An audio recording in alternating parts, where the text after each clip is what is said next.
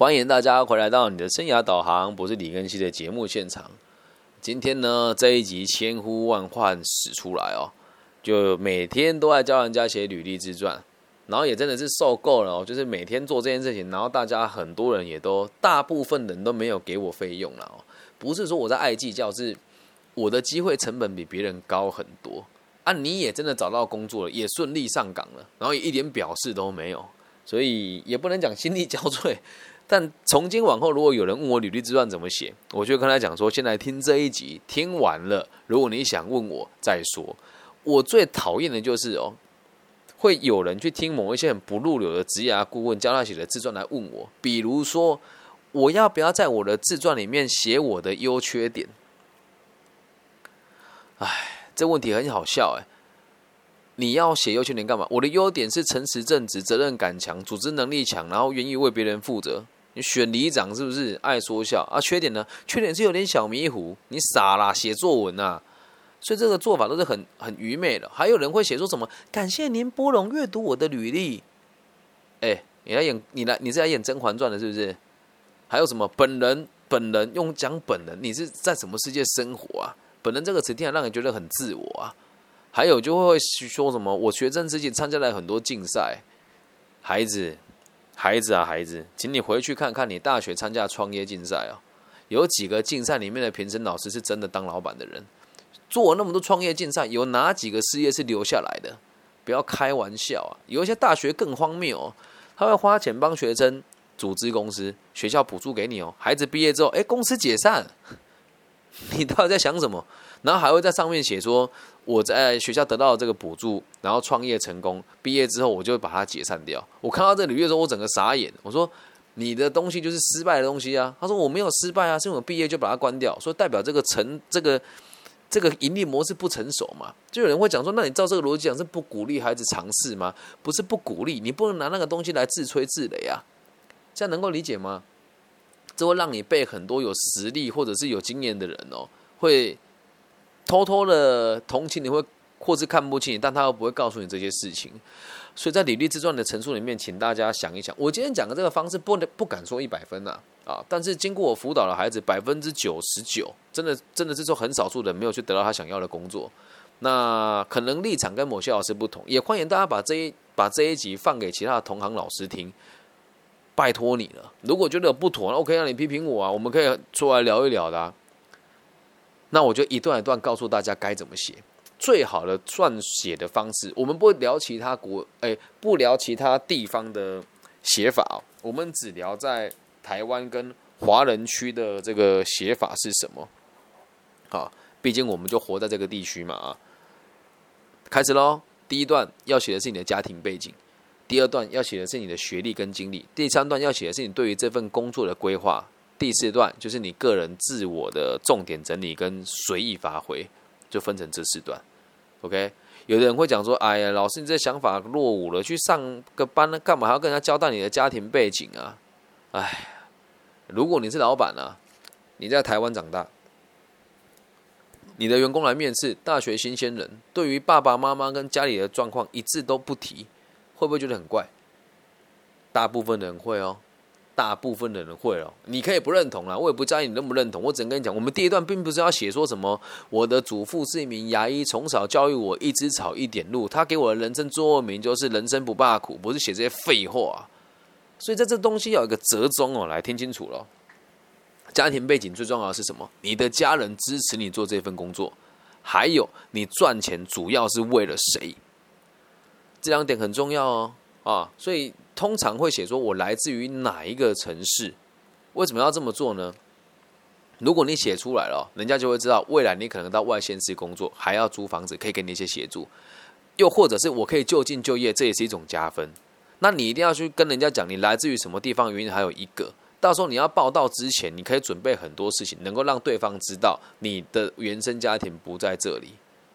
而且有些人会因为这件事情对你而有所加分，来自于什么地方？你可以稍微介绍一下，但也不用特别讲说什么。有的人会写这样：我来自于巴勒的故乡社头，没靠东这样赏下去。他说什么？我们有个老师说要用特色的写法，这叫特色，特别蠢啊！特色，懂吗？你就说我来自于社头，这样就好了。哦，社头是一个脏话的乡镇哦。父母亲的职业大概带过，比如说像我家父哦，刑事局之虎 曹达华，懂这个梗的年纪就大了。我爸以前在台湾的刑事局里面担任小队长的工作，但我不会写说什么家父是这个中市刑二分局小队长啊，我不会这么写啊，我会写说父亲为军警行业。那我妈妈在一个中小型的企业里面担任他们的主管职，那我不会写说妈妈在某某企业社里面担任出纳会计人资，不会，我只会写说妈妈在传统产业担任管理职务，就这样子就好。再要写的是你的家庭背景，且千万绝对不要写家境富裕。你富裕来上班干嘛？通常最好的写法是什么？家境小康。或者是经济状况无语啊，啊，这个也是一个很现实的做法。两个人条件相仿，一个人爸爸每天打小孩，然后家里没有钱，然后妈妈三三不五时被爸爸打，还要去住院的员工，跟那个父慈子孝、父母都对你支持的员工，你会选择哪一个？不要跟我说职场不现实啊，但这个就是现实啊。啊，如果家里的事情搞不定嘞，你得先搞定了再来上班。有有一个孩子就是这样说，我实在不想提我的爸爸，因为我爸爸是累犯的罪犯。我说那也可以啊，你可以直接写说，因为父亲在什么时候，有的人会说是他隐私啊。但如果你要工作稍微交代一下说，因为父亲就是之前有在这个形式上有些纠纷，现在目前还在监狱里面服刑，然后母亲也已经改嫁，那跟跟父亲也多年没有联络，因此未来的生活只需要为自己负责就好，懂吗？不管你讲的再多，最后都有一个重点，有家人也好，没家人也罢，一定要写是。如果未来工作需要加班、轮休、外派，或者到其他城市去差勤，我都可以毫无后顾之忧的投入。一定有人就会问哦，老师，那如果我没有办法、没有办法完全的投入呢？那你要先把事情提出来。今天下午我在台湾的这个公务部门退除役工作人员辅导委员会，就是所谓的退辅会里面做这个生涯规划的动作。有人跟我讲，老师，那如果我有小孩子，我该怎么办？那你就可以讲，比如以我的状况是，呃，育有一女，目前四岁，但已和前妻离异，故如果需要加班，需提前告知，可以提前做准备，亦可以在一定的程度当中配合加班跟出差。这是第一段，要让人家大概知道你的家庭背景。有的人会去写哥哥姐姐、叔叔姑姑，没有必要。有的人会写说，哎，比如说我要去事务所上班，我的姑姑是会计师，哎，这个就可以写。这样能够理解吧？所以不用特别说什么，哎，从小就被我的叔叔影响，他是一名很成功的律师，啊，他告诉我做事情只要谨慎专业，怎么讲，跟跟没有关系的。别人跟你讲什么都不重要，重要的是你现在的周遭的人支不支持你做这件事。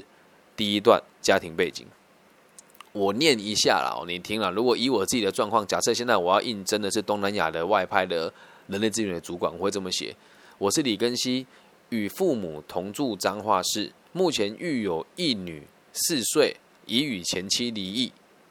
好，这边会写经济状况无余啊，然后后面会再论述哦。目前把工作的目标放在这个东南亚的外派人力资源的主管一职，家人和女儿也都是可以体谅且是支持的。这边一定要写哦。然后接下来后面会会再写说，故未来如果工作需要长时间外派。外地或者是经常性的加班，家里的人也可以给我一定程度的支持，让我毫无后顾之忧的投入。同时，也考虑在半年或一年之后稳定下来，会将孩子一起带到这个企业里面的这个教育机构就地照顾。哎，听你就知道了，你有孩子，你也为我们企业尽心尽力，辛苦又认真又负责，然后家里的家长也都支持你，即使要把孩子带到东亚一起发展，家里人也都 OK。第一段家庭背景这样子写就好。所以也不用去什么写出什么，我是一个单亲爸爸，然后很辛苦，不需要，就把你的事实说出来就好。也有人会讲啊，老师，我们去工作有需要揭露自己的感情跟家庭吗？是可以不用啦，但我就问你啦，别人会不会问？会啊，你有没有家庭对工作没影响？影响个大了，我告诉你啊，所以不要被教坏啊。台湾很多人会说什么，这是你的隐私，你可以不回答，那就等着失业啦，傻蛋，懂吗？这第一段家庭背景，在第二段呢讲的是学历跟经历哦，学历跟经历就特别重要了哦。这里哦，你要怎么写啊？老实说，你在台湾读大学能学到什么鸟？你自己告诉我，你敢说你学到东西吗？我去大学授课的时候，都要带大家盘点一次，你学了什么，我都比你更清楚啊，懂吗？你去看你的课表之后，我现在以商学院为例哦，如果大家有来自于其他学院想要这个聊一聊的话，你再留言给我。如果你毕业于商学院，对于基础的会计、统计、经济管理，还有行政软体的使用，一定有一定程度的了解。听清楚喽，会计、统计、经济管理以及行政软体的使用，都有一定程度的了解。光是这一点，你就已经有资格去大企业里面担任储备干部了。那如果读大学外语能力不行，也也也也说不过去吧？有些学校会要求你要考某一些认证到某一个水平，但如果是我会写说也自主也自主考取了什么什么测验的几分的认证，你不要写说学校有要求嘛，这样写就没力道了嘛。写说也有这些认证，故此未来的工作如果需要使用行政软体，或者是大量的使用这个外国的语言啊，我也都可以轻而易举的。胜任讲轻而易举，我觉得是有点夸张了。我们可以讲说，我也可以有信心快速的上手，这样懂吗？让人家知道你学了什么东西嘛。接下来学校的社团经验你也得写啊。那这边要写，除了课业的基础要求以外啊，这边也要写哦，也参加了什么什么什么社团。这里就不要去写说什么以为王社团很酷很很很帅，没有王社团说穿了啊，就只让你多一个管道可以跟别人相处。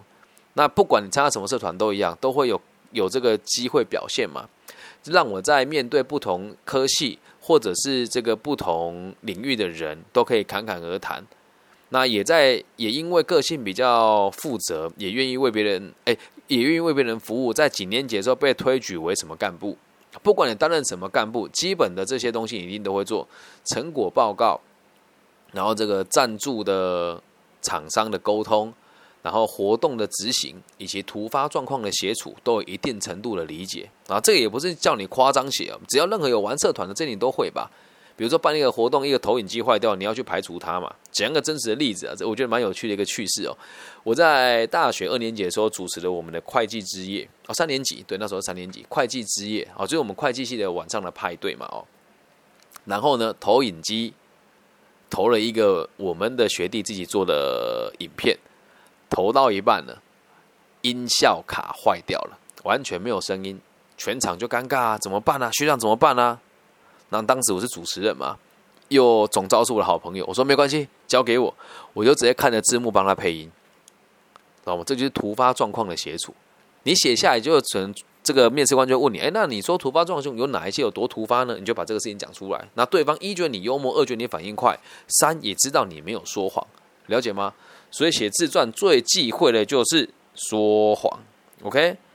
很多人都会说谎哦。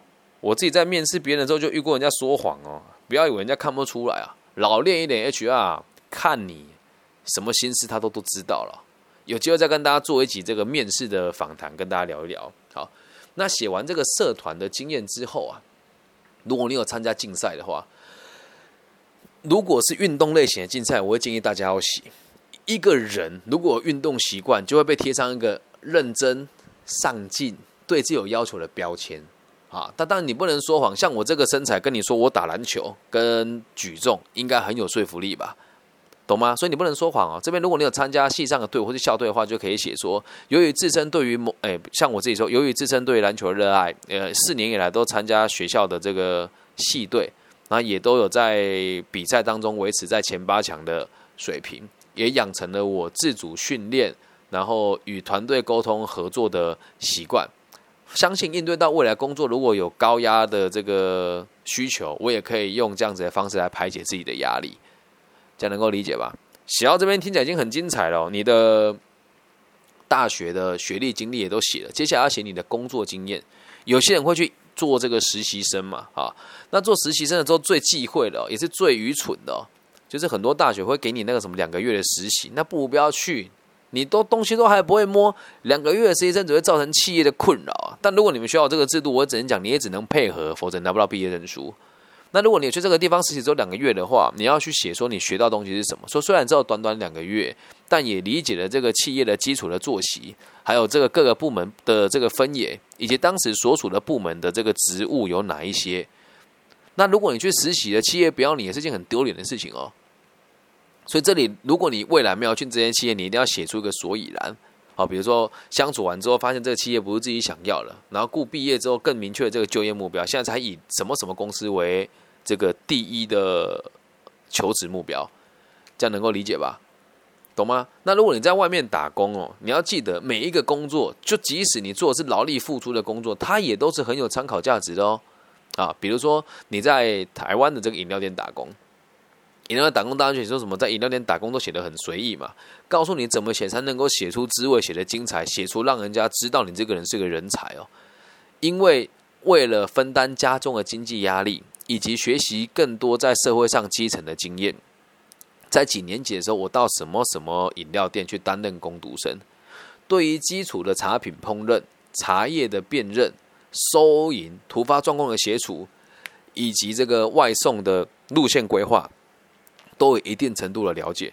那你看这个东西听起来就是哦，这孩子如果以后到基层产线上班，他是有能力胜任的，而且他也有经验，未来也比较好管，懂得服从，同时吃过苦，未来来我的企业肯定就会更卖命。这样能够理解吧？那如果有些同学状况比较特殊哦，像我在大学是担任主持人，我也会去写啊。在大学的时候，也呃为了让自己的舞台，哎，为了让自己的口风，哎，口条跟台风更加稳健，也积极的参与学校各种活动的活动主持。那在大四以前，也累积了超过一百场的主持经验，且多数哎，且每一场都是取得正面的回馈。这让我在未来如果工作上需要应对不同。这个领域的专家，或者是不同区域的人的文化，我也相信自己可以快速的融入。讲完这么多，接下来第三段才是重点哦。常常听我节目的人就会知道，我会我会经常在节目里提醒大家，跟询问大家：你觉得这个世界先有原因还是先有结果？我相信今天这个主题应该会吸引到很多第一次听到我节目的朋友了啊！来，我现在就问大家。你觉得先有原因还是先有结果？哎，马上现场直播就能离开我的频道了，很正常。很多人听到这边都会觉得这是一个很白痴的问题，但请听我说完。这个世界永远都是先有结果才有原因的。就像刚刚这个听到一半这一段就离开了这位听众，我只能讲啊，我们怀念你哈，我也祝福你了啊。你为什么会离开？因为你心里面认为我的东西是没有用的，你早就认定我是没用的垃圾，所以你就会离开了。那我怎么与与此同时，你还在我的频道继续待着，没有离开呢？很有可能是你希望自己能够学到更多生涯规划相关的内容，也很有可能你只是单纯喜欢我这个人而已，也有可能是你觉得我讲的东西有一些地方你不是很认同，想要听完了之后跟我讨论，而这些东西不都是先有结果吗？所以在你写履历自传以前，你要记住一个重点，拜托，这真的非常基础也非常重要。你一定要先知道你是为了哪一份工作而写的，而每一份职务都要刻字化一份自传跟履历。那这个刻字化不是要你说什么自己去依照自己的格式去排版出一个什么特色履历啊？我在这边很严厉的谴责哦，不管在台湾还是大陆，教育学生说我们的履历必须得刻字化，做出有创意的履历的老师哦，我告诉你啊，你真的会下地狱啊！如果你有实际的业界产业，你又在人资产业，你又在人资领域待的话，你一天要看五六百封履历哦。如果不照你的逻辑写，你怎么会知道你要判定的资料有哪一些？而且公司本来就都有一个正规的应聘的管道，除非你走后门啊，或者是内部推荐。如果没有每天都要看这么多东西，然后一个人丢了一个莫名其妙的东西给你，你会看吗？别傻了，不要开玩笑啊！所以，请你遵循企业的规矩来写履历跟自传，不要自作聪明，说什么刻字化，要放来做什么甘特图啦，做什么自己的什么 SWOT 什么优势、劣势、机会，这个危机的分析，谁在意那种东西啊？企业你写什么就写什么啦，知道吗？不要做那种蠢事啊！OK，所以一定要克制化，但是克制化是内容的克制化，不是格字的克制化，这样能够理解吧？好，继续往下说。因此，现在把就业目标放在什么领域，也拟定了明确的工作计划，如下段。好，接下来下一段，这个就是有一本书叫什么来的《原子习惯》吧？啊，《原子习惯》里面的内容哦，就是这本书就这就只有这个重点而已，其他我觉得都不重点了啊。所有的事情都可以分成短期、中期跟长期的目标。简单来说，就是目标、专案跟任务。我先想一下用什么方式陈述比较好。你嗯。用我现在的工作逻辑陈述的话，可能对于大家的需求不是那么的够。我修正一下，写我当时去应征这个保存协议的时候所写的工作内容，让大家听一听跟想一想啊。当时我要去保存协应征的时候，我就知道我自己要做的是人力资源的工作，但是我没有办法知道的很详细，因为在 HR 的部门里面会分成五个啊，就是所谓的选训预留态嘛，谁知道我负责什么？而且我是会计底子、稽核底子的人，我去这个部门工作，我也觉得很纳闷，但对方。就真的请我去面试了嘛？所以我几斤思量哦，我就问我这个在公司里面的，在那时候在这个企业里面的学妹，我问她说要做什么？他说啊，反正就是这样啊，我们要统整资料啊，然后。要去回报总公司我们的离离职率啦，或者这个工时有没有正确啦，然后还有我们这个每个礼拜要会诊这个员工的这个申诉的汇总，要看要看出比较困难跟需要修正的地方，给予上级建议啦，然后还要去评估这个七休一有没有违规，还有这个任何的员工申诉有没有妥处，以及还要应对一些厂牌来的这个集合。听完之后就大概知道哦，应该很多都是行政类型的作业，而且我也有先打听一下这个组织的内部的将的的架构。所以我就写了这个的工作计划。未来如果可以顺利录取，你定拟定的工作计划如下：啊，我跟你保证啊，你在任何一个平台上都听不到这么专业的内容，好吗？啊，如果有介绍，我跟他认识，OK？啊，如果没有，就把自己放给他听，叫他们不要在网络上乱讲一些什么生涯规划、履历传该怎么写的什么什么烂东西，真的会让年轻人求职变得更加的困难，好吗？那如果你自己本身是企业主，你听完这一集，你可以在下面留言，这样子的履历你愿不愿意看？说实话没有关系，你就算你不愿意看，我也可以问你为什么你不愿意看，因为搞不好需要被修正的人不是我是你哦，懂吗？好，继续往下看了。短期目标，这这这个是通则，希望自己可以独立作业，在不需要他人的协助之下，完成所有上司的交办事项，并且熟悉目前手边所有的操作系统以及软体。短期目标啊，这很基础吧？独立作业？什么独立作业？你来知道去那里打卡？几点可以去外面偷偷抽烟？哪里有有地方可以让你买饮料喝？休息的时候该去哪里排队吃午餐？这叫独立作业，没有你想的那么难。那什么叫熟悉你所使用的系统呢？有时候啊，在一个企业里面，它会有所谓的加密的软体。就像以前我在事务所的时候，我们会有一个加密软体，就一个小小的磁扣，每隔十五分钟会换一行数字，有八个号码。那你要核对完之后才有办法登录公司的后端系统。一开始用户觉得好复杂，觉得好像店里面的特务。后来发现就是这么一回事而已，这叫独立作业。然后上次将来做什么，你得知道。比如说，我今天跟大家讲说，你等一下把那个 GRI 报告里面前三期的答案都前三期的档案都拿来，帮我拿出第一季跟第三期三年，帮我做交叉比对。你听得懂吗？完全听不懂啦。但只要训练一个礼拜，就会知道哦。GRI 报告前三年，然后第一季、第二季跟第三季交叉比对，把第四季拿掉，我把这三年的第三季拿出来，就这么简单了。这就是所谓的短期目标，在中期目标就有趣了。中期目标是希望自己可以透过经验的累积，可以独立完成某一些专案，并且可以在跨部门当中执行想要哎执行上司交办的任务。什么叫跨部门？有我们做任何工作都一样，一开始在这个部门里面，上司看完事情了回来交办给你。可是等你成长起来了之后啊，比如说我们之前有一次就要查为什么工厂的这个员工啊手很容易切伤。那这个事情呢，我我当时被交办的时候，就只有说，Benny，你等下跟我去做抽查，然后帮我做记录，我们会随机抽查几个人，啊，然后做完之后呢，再讲说我们的这个记录是怎么一回事。因为我们在台湾的总部嘛，所以我们也会找找这个印尼、越南厂，或是这个在大陆的东莞或是阳新厂的这个跟我们同阶级的管理师，请他们带他们的部署去做这件事情。拿回来之后，我就只管同整资料就好。我也不用去跟他沟通，说什么，请你们去帮我做这件事情，不需要。可是当我已经成为一个独当一面的管理师的时候，我该怎么做呢？我必须得在第一时间知道说啊，这个东西要查简单，先找掌务，找掌务之后，叫他带我去跟班长做宣导。什么时候才跟班长做宣导呢？在每天早上做早操的时候，哎，那个早上员工做早操啊，然后四五百人一起跳早操，那个壮观，对我们这种。台湾人而言，台湾毕竟小，两千三百万人，看到这个意义，让人在人海这边做做体操的时候，就是你宣达事情最好的时候嘛。所以到到那个阶段，我就会跟大家宣达说，最近我们厂区发生很多员工的小拇指有切伤的状况，那我希望大家可以帮我多多留意这件事情，好，这样就可以对他们起到作用，可以在第一时间他们会提醒自己手不要去切到嘛。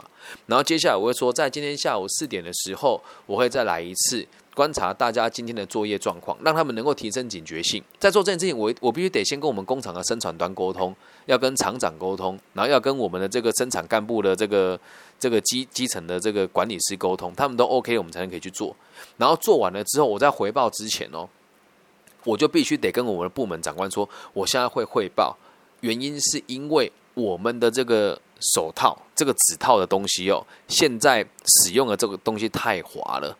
而且里面有滑石粉，有些员工会对这个东西过敏，他就把它拔掉。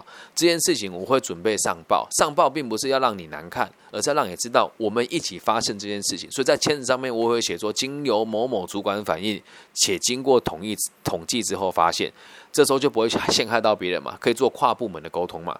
与此同时，你要马上去跟采购讲说，下个礼拜有可能要去采购另外一批手套进来。所以我先跟你说，可以让你作业系统更快，是不是天时地利人和都顾到了？这个叫做有能力进行跨部门的沟通，这样懂吧？接下来第三个阶段呢，就是长期目标。任何一个企业哦，变化大都是很正常的。好，任何一个企业都要有能力应变变化，而且每个企业都希望员工有能力和他们一起应对这个变化诡谲的局势。所以通常我会写说。长期目标是希望自己可以成为一位有能力跨部门、跨区域、跨事业体的中高阶管理工作者，在此长期生根发展，因应公司的需求，补足到这个人力的缺口，这样就好了。长期目标啊在在此长期生根发展，一定要讲清楚啊！你总不能跟他讲，我来这边就是洗洗经验，想要去其他的企业，谁会愿意用你啊？但是你洗了之后，你主管会相信吗？你写了之后，你主管会相信吗？就像我觉得我对宝成协议很不好意思啊，当初说好要三年，然后去当一个这个高阶的主管，当一个乡里，结果呢，半年我就跑了。我跑的时候跟他们有没有产生冲突？也没有啊。你当时真的想这么做，但发生了很多事，你无法如愿嘛。但如果你在面试的一开始都没有办法这样告诉自己的话，那谁会给你机会去面试？所以履历自传就得这么写：短期、中期跟长期。那如果大家有想要听我讲哪一个领域的哪一个职务，或者是更明确跟我讲我哪一间企业的哪个职务，我都可以更具细迷的告诉大家。但由于时间的关系跟长度的问题，今天我只举这个例子。OK，第一段家庭背景，第二段学历经历。第三段写的就是你的这个工作计划。好，那再补充一下，如果你是社会人士的话，学这个在学历经历的部分呢，大学的部分就不用写太多。出社会五年了，你如果还在写说我大学的时候成绩很好，那就代表你这五年都白混了，懂吗？所以如果你一旦出了之后有一段时间之后，应该要写的是你的上一份工作做的是什么，还有你为什么离职，这也一定要写出来。那离职的原因有很多种了哈，那不管什么什么状况啊，我们通常会写法都不要去以受害者的角度出发来陈述，要写说，呃，因为公司的组织改革了，然后目前没有这个编制，那和上司商讨之后，决定以这个决定在完成阶段性任务之后交接再离职，那也有把该做的事情都交接给下一位新进的员工，进而可以全力以赴下一份工作。这样听得懂吗？绝对不要抱怨说什么我上司骚扰我啦，或者是什么这个组织速速度太慢啊！不要讲那种放大自己去贬低企业的话。人之界其实很小，特别在台湾啊。台湾人之界讲好听是小，讲难听是封闭啊。真的很多读 HR 的人对产业是不了解的。我真的很想要去问，在台湾做这个教育的你们，不会觉得有点奇怪吗？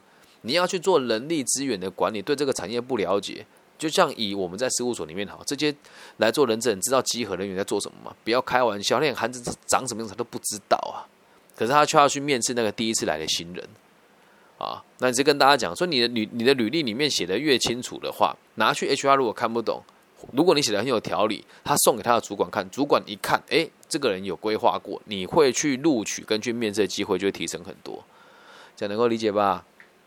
再往下看到最后一段喽，最后一段就所谓的重点整理啊，或者是你自己有想要摘录某一些地方得补充的。最后一段通常我会这么陈述，会很谦虚的来表达出我现在做了哪些事情，而且做的还不错。但这边我会写哦，我知道我仅拥有啊大学呃商学院学士学历，基础的外语能力，那几年的什么什么工作经验呢？然后以及一颗愿意为工作付出的心。那面对成为一位称职的管理工作者，还有很长的一一段路要走。未来如果工作任务的需求，或者是这个学习上，或者是这个工作的调派上，需要加班轮休，或者是到其他地方去外派的话，我都愿意以正面积极的态度面对。希望有面试的机会，谢谢；或者是期待有面试的机会，谢谢。一个自传五百字到八百字写完，完美。对吧？那当然了，有一些公司会给予你一些限制跟条件，他有的人会帮你下段落，那有的做法会说，请你详述什么什么，或者是说，请在这个自传当中撰写你人生最困难的事情。有一些公司 HR 就做这些没脑袋的事啊，也不能讲没脑袋啊，就是对我来讲那是没有意义的。可是你要仔细看它的里面的要求是什么，针对他的需求来写，那才会有意义。这样能够理解吗？希望大家可以把这一集分享给准备工作的人、正在求职的人，或者想要离职却还没有找到方向的朋友。在你求职的过程当中，还是可以找下一份工作的。OK，也希望大家可以分享给你听过那些生涯规划老师讲的履历自传，你写了之后都还没有入学老师，让他们听一听什么叫做真实的、正确的做法。希望可以帮助到更多人在必要的时刻。以上就是这一集全部的内容。